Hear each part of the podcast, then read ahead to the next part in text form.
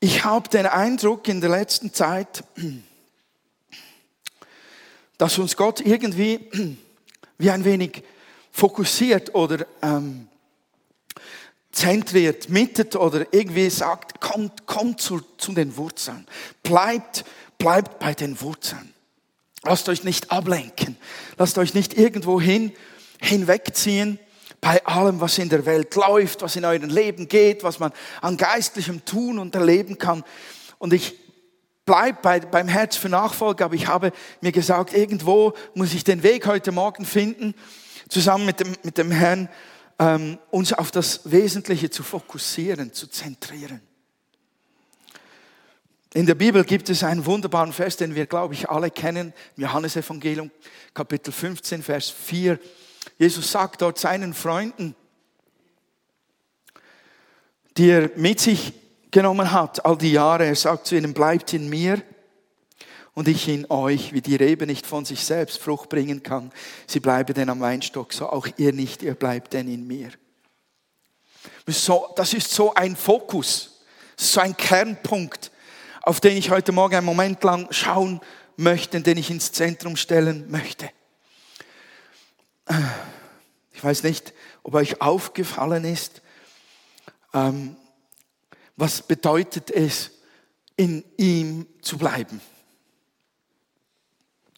Ich weiß nicht, ob ihr darüber nachgedacht habt, aber ihr sagt, René, komm jetzt, das hat schon der Edwin gepredigt und vor dem Edwin Schneider hat er geheißen, oder wie hat er geheißen?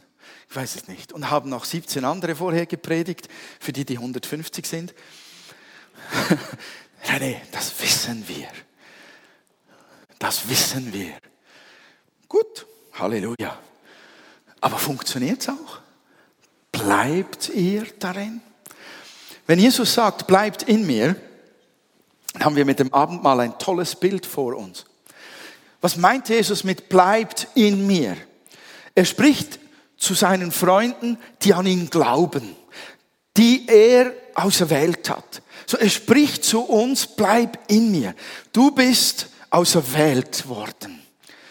Jeder Mensch auf dieser Welt wäre auserwählt, das Heil oder die Rettung oder den Glauben, die, den Himmel anzunehmen, indem er an Jesus Christus glaubt. Aber nicht jeder sagt ja zu diesem Schritt und wird dann auch einer, der diese Auserwählung angenommen hat. Ihr seid auserwählt, ihr habt's angenommen, ihr seid in ihm. Und das Abendmahl zeigt dieses Bild. Ihr habt seinen Leib gegessen, ihr habt sein Blut getrunken. Da ist etwas von ihm zu euch hinübergekommen. Da ist eine Verbindung entstanden, die tiefst bis ins Blut hinein uns mit ihm zusammennimmt. Und Jesus sagt jetzt nicht, ja, jetzt ist okay, fertig. Er sagt, bleibe in ihm. Und ich glaube, wenn wir einfach nur sagen, ey, bleibe gerettet, wäre das viel zu kurz gegriffen. Es geht ihm darum, dass diese Verbundenheit beständig alles im Leben einnimmt. Und dass unser Leben geprägt ist von dem, was er hineingießen und durch uns tun möchte. Bleibe in mir heißt nicht nur einfach, bleibe gerettet. Just be safe, okay. Sondern lebe mit ihm, gehe mit ihm, atme mit ihm, trinke mit ihm, rede mit ihm. Alles tu mit ihm. Das geht viel tiefer als nur, nur gerettet sein. Bleib in mir. Ich möchte euch fragen, was ist denn in unserem geistlichen Alltag so?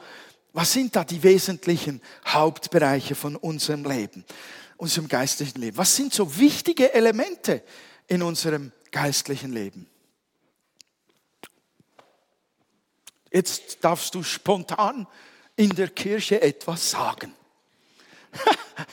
Sogar laut. Ich gebe euch einen Tipp.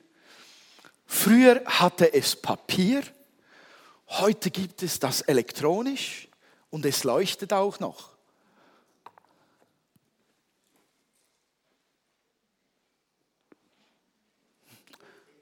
Okay, ich merke, es ist wichtig, dass wir das heute Morgen erwähnen. Das Wort Gottes. Zum Beispiel. Ist etwas ganz Zentrales. Das Wort Gottes ist absolut zentral für unser Leben. Das ist Peilung, es ist Ernährung, es ist Ausrichtung, es ist Hilfe, es ist Trost, es ist Unterstützung, es ist Macht. Stimmt ihr mir dazu, dass das Wort Gottes ein wichtiger Bereich ist in unserem geistlichen Leben? Und jetzt schaut einmal das Wort Gottes an, was der Herr, was über den Herrn geschrieben ist. Wenn ihr eine Bibel dabei habt, könnt ihr da ganz schnell aufschlagen, wenn ihr möchtet, oder lesen von der Folie her. Was die Bibel sagt, im Anfang war das Wort. Das Wort war bei Gott und das Wort war Gott selbst. Von Anfang an war es bei Gott. Alles wurde durch das Wort geschaffen. Und nichts, nichts, nichts ist ohne das Wort geworden. Von ihm kam alles Leben und sein Leben war das Licht für alle Menschen. Und dann gibt es noch einen zweiten Vers dazu. Das Wort wurde Mensch und lebte unter uns. Wir selbst haben seine göttliche Herrlichkeit gesehen, wie sie Gott nur seinem einzigen Sohn gibt. In ihm sind Gottes vergebende Liebe und Treue zu uns gekommen. Jesus ist das Wort. Jesus ist das Leben. Jesus ist die Türe, sagt die Bibel. Jesus ist das Wort. In ihm bleiben heißt im Wort bleiben. Mit diesem Wort verbunden bleiben. Das ist ein zentraler Bereich unseres geistlichen Lebens, das Wort Gottes. Und es, es sagt uns, dass wenn wir das Wort Gottes ansehen, wir schauen Jesus an. Wir schauen Gott ins Herz, in sein Gesicht. Das Wort ist ein zentraler Bereich des Lebens, denn Jesus ist fleischgewordenes Wort Gottes. Suchen wir im Wort Gottes geistliches Leben und Frucht und geistliches Wachstum, wir finden immer Jesus. Darf ich euch so auf Jesus fokussieren heute Morgen? Dann gibt es noch einen geistlichen Bereich, einen weiteren. Hm. Wesentlichen von unserem geistlichen Alltag. Jetzt soll ich wieder fragen, ob jemand eine Idee hat. Oder wollen wir die Totenstille auslassen? Es ist doch keine Teststunde, ich mache doch keine Noten. Ja, yes, bam, beten. Und ein schönes Bild dazu. Früher ähm, Jemand hat das Bild erkannt. Früher ähm, habe ich ähm, einen ziemlich anstrengenden Sport betrieben. Ähm, und zu diesem Sport gehörte es, dass er in diesem Level, wo ich ihn betrieben habe, äh, dass man ihn gelebt hat. Ich habe früher Gewichte gehoben, an die jenseits der 200 Kilo Grenze, 300 bis 500 Kilo Grenze lagen, je nachdem, in welcher Art und Weise ich diese Gewichte bewegt habe. Und ich habe in der Woche, ich weiß nicht wie viele Tonnen bewegt, siebenmal in der Woche, drei Stunden im Training. Da könnt ihr euch vorstellen, da braucht man zu essen. Das Essen darf nicht einfach vom McDonald's geliefert werden, sonst kommt da kein Power in die, in die Muskeln. Und wenn man siebenmal in der Woche trainiert und wenn man jeden Tag das Essen abwiegt und nur das beste Fleisch kauft, nur fettfrei kocht und dann auch noch zusätzlich sagt, ich brauche genügend Schlaf, dann gehe ich um halb zehn ins Bett. Dann gehe ich nicht in den Ausgang, gibt es kein Bier, gibt es kein Whisky, dann gibt es keine langen Nächte irgendwo dann könnt ihr euch vorstellen, so ungefähr wie mein Leben war. Meine Frau war eine so geduldige und ist immer noch eine so geduldige Frau, weil die hat das alles mitgemacht, dass ich Tag und Nacht diesen Sport geatmet, gedacht, gegessen, getrunken und in jeder Zelle aufgenommen habe, weil ich wollte der Beste werden. Gebet, Gebet ist geistlich gesehen genau das. Das ist unser Atmen. Es ist unser Essen. Es ist unser Trinken. Es ist unsere Erholung. Es ist unsere Stärkung. Es ist unsere Verbindung.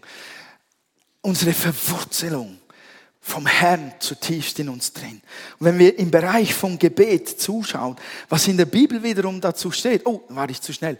Johannes Evangelium Kapitel 15, Vers 16 sagt der Herr, ihr habt mich, äh, nicht ihr habt mich erwählt, sondern ich habe euch erwählt und euch dazu bestimmt, dass ihr hingeht und Frucht bringt und eure Frucht bleibe, damit ihr den Vater bitten werdet in meinem Namen, damit er euch gebe.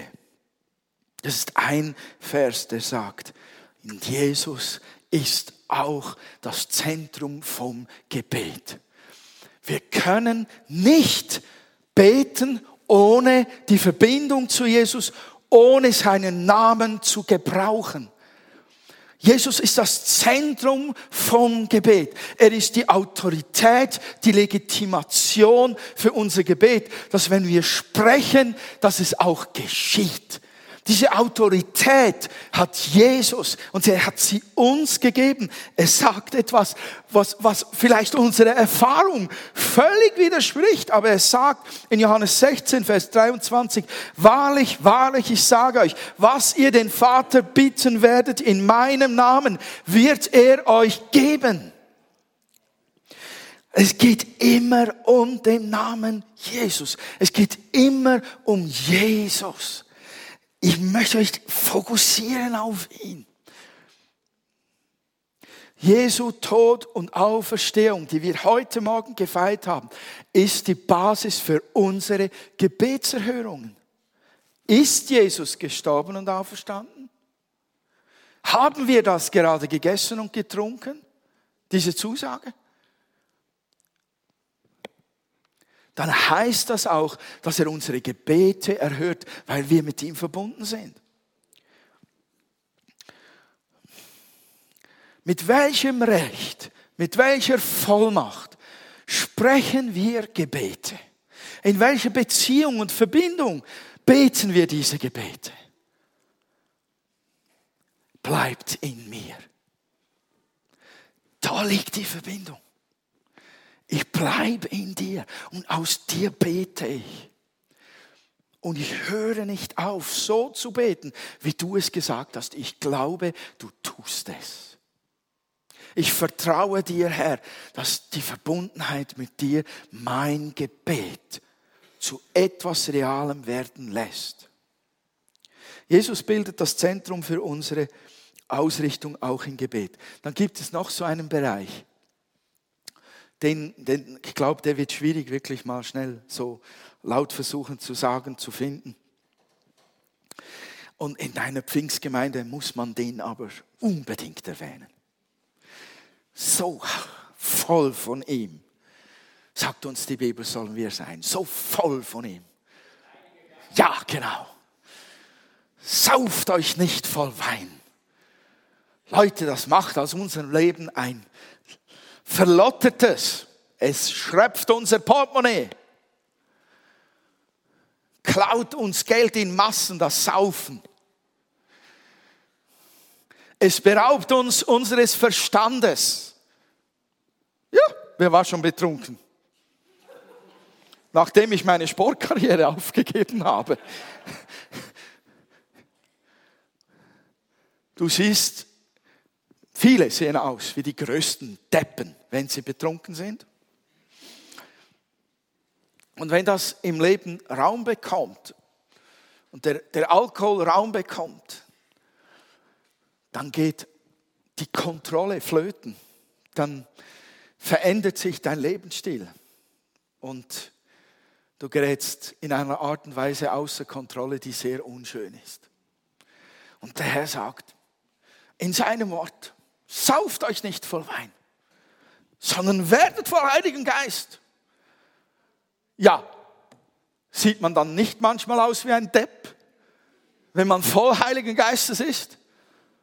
Unsere Garantie. Ihr habt keine Ahnung, beim letzten Gebetsabend, ich war so froh, durfte ich den nicht leiten, sondern Nicole hat ihn geleitet. Weil wir waren im Gebet oben zusammen und ich war so voll vom Heiligen Geist.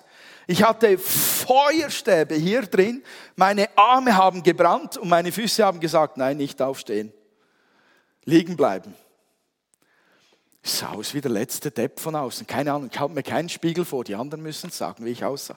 Aber, aber wisst ihr was? Es macht mein Leben nicht liederlich. Es stärkt mich. Es richtet mich aus auf den Herrn. Es gibt mir Freude, voll mit diesem Geist zu sein. Es baut mich auf. Es stärkt meine Seele. Es zieht mich an das Herz Gottes. Und das ist der Unterschied zum Wein. Das ist ein guter Unterschied und es ist auch noch gut fürs Portemonnaie. Weil dieser Heilige Geist, dieses Wasser vom Himmel, dieser Strom und dieses Feuer Gottes nichts kostet. Kein Hartgeld, nur ein Herz, das hungrig ist. Der Heilige Geist und Jesus sind absolut eins. Ist uns das bewusst? Die Bibel sagt in Apostelgeschichte 16, Vers 7, als sie, die Reisenden aber in die Nähe von Mysien kamen, versuchten sie nach Bithynien zu reisen und der Geist Jesu erlaubte es ihnen nicht. Das ist so ein Vers, der sagt, der Heilige Geist und Jesus sind eins. Wir haben eine Dreieinigkeit. Wir haben einen Gott, der aus drei Personen besteht und die trotzdem eins sind. Geht nicht in den Kopf, versucht es nicht zu überlegen, euch nichts vorzustellen. Es ist einfach so, weil es das in der Bibel steht. So, der Heilige Geist und der Geist Jesus sind eins. Und der Geist Jesus sagte dort, nein, da geht er nicht hin. Im Heiligen Geist zu handeln heißt in Übereinstimmung, äh, im Geiste Jesu zu handeln heißt in Übereinstimmung mit dem Heiligen Geist zu handeln. Und was tut der Heilige Geist? Er zieht uns zum Jesus. Die Bibel sagt, wenn aber jener, der Geist der Wahrheit gekommen ist, wird er euch in die ganze Wahrheit leiten. Denn er wird nicht aus sich selbst reden, sondern was er hören wird, wird er reden und das Kommende wird er verkündigen. Johannes Evangelium Kapitel 16, Vers 3. Wenn wir diese Verbindung, dieses in Jesus bleiben suchen, dann wird dieser Heilige Geist zu uns reden, denn es ist die Stimme Jesu. Die beiden sind eins. Und wenn du den Heiligen Geist suchst, suchst du dieses in Jesus bleiben. Das ist eines wie das andere. Es vertieft die Verbindung zu Jesus. Der letzte Punkt die Gemeinschaft. Wer hat diesen Leib gebildet? Also von welchem Leib spreche ich? Vom Leib Jesu. Diese Gemeinde hier mag zwar vielleicht ein Verein sein, ihr mögt vielleicht zu, zu der Mitgliedschaft hier Ja gesagt haben, zu dieser Vereinsmitgliedschaft, aber wir sind ein Leib darüber hinaus. Wir sind in einer Verbindung zusammengenommen, weit über das hinaus, was wir in einer Mitgliederaufnahme tun und festlegen. Wir sind in Jesus mit jedem Einzelnen hier zutiefst verbunden. So, und jetzt denk noch einmal schlecht und böse über deinen Nächsten hier drin. Tada!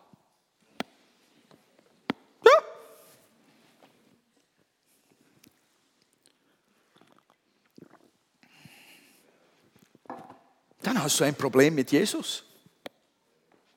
Wer will ein Problem haben mit Jesus? Keiner. Wenn du in ihm bleibst, bleibst du in der Gemeinschaft. Dann bist du verbunden mit einem Leib, dann ist dieser Leib wertvoll. Dann ist dieser Leib für dich wertvoll. Das ist deine Familie. Das ist Teil von diesem gewaltigen, einzigartigen Gebilde, das der Herr Jesus selbst geschaffen hat. Mein Leib. Meine Hände, meine Füße, meine Lunge, mein Herz, mein Blut, mein Puls, meine Leidenschaft. Da wird es schwierig, aus der Kirche zu gehen und zu Hause dann beim Mittagessen zu kritisieren. Da kannst du nicht in ihm bleiben, wenn du die anderen niedermachst. Weil der Herr das nicht tut. Der Herr macht keinen von uns nieder. Nie. Wow, das begeistert mich. Der sieht uns ständig an und sagt, oh, ich hab dich so gern. Oh, ich will dich weiter aufbauen. Wachse, ich gebe dir noch, ich gebe dir noch was von meinem Herz, ich gebe dir noch was von meinem Geist, ich gebe dir noch was von meinem Blut. Ich gebe dir noch was von, von dem Nächsten, komme ich auch noch zu dir und berühre dich durch den Nächsten. Durch meinen Leib gebe ich dir noch was, weil ich will, dass es dir gut geht, dass du aufblühst, dass du lebst, dass diese Verbindung dir wohltut und du weiter geistlich wachsen kannst. Der Herr macht keinen von uns nie, nie, niemals nieder. Das ist die Sache des Feindes. Und der steht mit runtergelassenen Hosen da. Der hat verloren. Wenn er uns niedermacht, wenn er uns vor Gott niedermachen will, ist da das Blut Jesu und der Leib Jesu, der sagt, shut up, sei still. Sorry, ich bin ein wenig emotional. Vielleicht kommt das noch von gestern Abend. Das brasilianische Feuer. Aber es begeistert mich. Ich könnte heulen und lachen und springen und hüpfen und tanzen gleichzeitig. Es baut mich selbst auf, diese Tatsache. Bleibt in mir, heißt in diesem Leib verbindlich verbunden zu bleiben und sich wirklich miteinander abzugeben und sich aufeinander einzulassen, weil in jedem Nächsten der Herr selbst gegenwärtig ist. Ja, das seid ihr da. Einige suchen sich. Da ist Monika, Turi. Corinne ist nicht da, oder? Hm, wo bin ich? Da gibt es doch noch einen Punkt. Und da gibt es so etwas wie Dienst. Aber ich, ich finde das schwierig, ähm, so rein vom Dienst zu sprechen. Was du tust, möchte ich am liebsten sagen. Was du tust, wo, worin du dich geistlich bewegst und was, was du, was du, wie du handelst, ganz bewusst ähm, geistlich handelst, diese Dinge, die drehen sich nur um Jesus. Petrus, ja, ich habe einen anderen Bibelvers. In Kolosser 3,17 steht, und alles, was ihr tut, mit Worten oder mit Werken, das tut alles in dem Namen des Herrn Jesus und dankt Gott und dem Vater durch ihn. Das ist auch hier das Zentrum. Wie wir handeln, was wir tun, ob wir geistlich handeln, alles tun wir im Namen des Herrn. Jesus ist auch hier das absolute Zentrum. Ich weiß nicht, ob ihr euch erinnern könnt, vermutlich schon, wenn ich es anspreche, dass Jesus, äh, dass Petrus ähm, einmal sagte, als, als er einen Gelähmten sah, in meinem Namen steh auf und geh umher. Danke, dass du den Kopf schüttelst. Paul ist wach, hat den Vers im Kopf. Petrus sagte, im Namen Jesu, des Nazaräers, steh auf und geh umher. Wir handeln, wir reden, wir beten, wir helfen, wir unterstützen, wir segnen, wir lieben im Namen Jesu. So bleibt diese Verbindung heiß und tief. Jesus ist der, der unser geistliches Handeln autorisiert und legitimisiert, der das Zentrum davon ist. Jesus, tu dein Werk durch mich am nächsten. Wir können nichts tun, außer im Namen Jesu, weil er die ganze Vollmacht hat. Das Wort Gottes, das Gebet, der Heilige Geist, die Gemeinschaft der Christen, der Dienst, alles ist zutiefst verbunden mit diesem einen Namen Jesus. Mit dieser einen Person Jesus. Er muss unser Fokus sein. Er muss das Zentrum sein. Ohne ihn geht nichts. Und wir können nicht einfach nur mehr Jesus sagen. Jesus, Jesus, Jesus, in dem Namen Jesus. Oder was weiß ich. Es geht darum, dass er sagt, bleibt in mir. Es geht um Beziehung. Nichts Technisches, nichts Mechanisches, nichts menschliches Gebastel. Es geht darum, dass du mit deinem Herzen verbunden bist mit dem Herz Jesu. Und dann sagt er noch was anderes. Der zweite Teil dieses Wortes ist, und ich in dir. Habt ihr es noch im Kopf?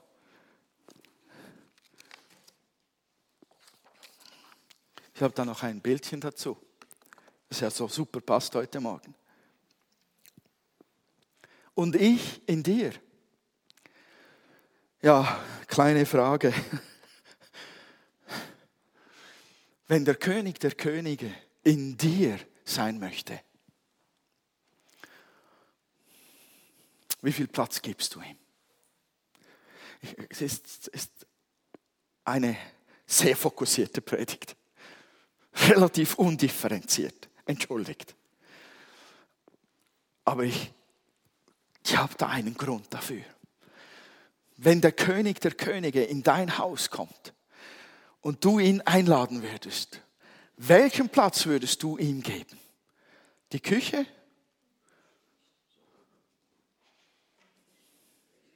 Das Bänkli am Eingang? Was würdest du ihm geben? Wie viel Raum darf er haben? Ja, ich weiß, allen. Allen. Jedes Zimmer gehört ihm. Du bist sein Haus. Wir sind Tempel des Heiligen Geistes. Alles ist sein Zuhause. Hallo, das heißt doch, dass alles zusammen, was, was, was wir sind, wofür wir stehen, was wir leben, was uns ausmacht, dass wir sagen, es ist dein. Bleib in mir und das in jeder Phase von meinem Sein, in allem, was ich habe. Bleib in mir, in meinem Geist, in meiner Seele, in meinem Leib, in meinem Herzen. Bleib in meiner Familie, in meiner Ehe. Bleib in allem, in meinem Portemonnaie, in meiner Arbeit wo ich hingehe, bleib in mir, ist alles deins. Breite dich aus, Jesus. Es geht darum, dass wir beide total miteinander verwoben sind, dass man nicht mehr den Paul von Jesus unterscheiden kann. Sagt die Bibel, wir sollen ihm ähnlich werden. Man soll an uns den Herrn erkennen. Wo ist der geblieben? Der bleibt, der ist auch sichtbar. Alles zielt auf Jesus, alles kommt von Jesus, alles fokussiert sich auf Jesus, alles Leben fließt von ihm, alle Herrlichkeit, alle Gnade, alle Kraft, aller Trost, alle Ermutigung, alles hängt mit unserem Herrn Jesus zusammen. Das schlägt kein Geist weg. Das ist so. Es ist so. Und liebe Geschwister, wir dürfen diese Beziehung niemals preisgeben. Wir leben in einer Zeit, in der es als ein hohes Gut gilt, Kompromisse einzugehen. Das funktioniert auch in der Politik an vielen Orten recht gut. Und auch in Ehen braucht es das manchmal, dass man Kompromisse eingeht. Und ich glaube, wir Christen sind heute mehr denn je im Brennpunkt, Kompromisse einzugehen mit Dingen, die Gott und dem Wort Gottes zuwiderstehen, entgegenstehen, entgegenreden. Und wir dürfen keinen Millimeter davon abweichen. Ich mache heute Morgen keine Politik. Aber es gibt ein, zwei Bereiche, die vertragen keine Kompromisse. Sünde, und die Prioritäten in unserem Leben. Wenn wir dort Kompromisse machen, wird das unser geistliches Leben ausbluten lassen. Es wird uns entkräften. Und diese Beziehung zum Herrn ist das Einzige, das wir von dieser Welt in die nächste Welt hinübernehmen.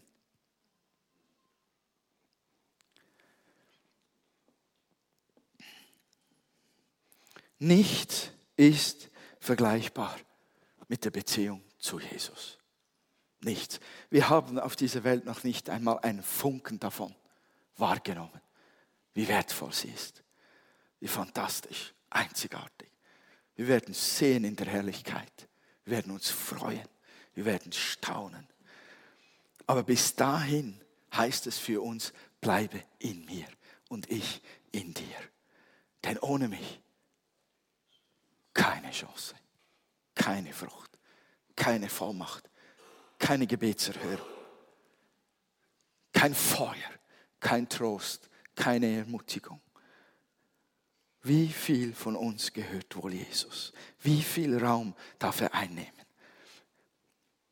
Ich möchte euch ermutigen, da dran zu bleiben. Fokussiert euch auf den Herrn. Versucht mal eine Zeit lang, vielleicht in der Bibel, nur diese Worte, die sich um Jesus drehen, was er getan hat, was er gesprochen hat, anzuschauen. Und, und bittet den Herrn, sich euch zu offenbaren und sich mit euch noch tiefer zu verbinden als bisher. Ich möchte euch ermutigen, in ihm zu bleiben. Amen.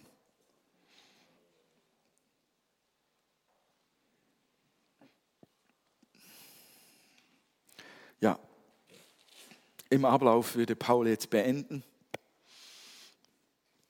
Im Ablauf werden wir auch seit zehn Minuten fertig.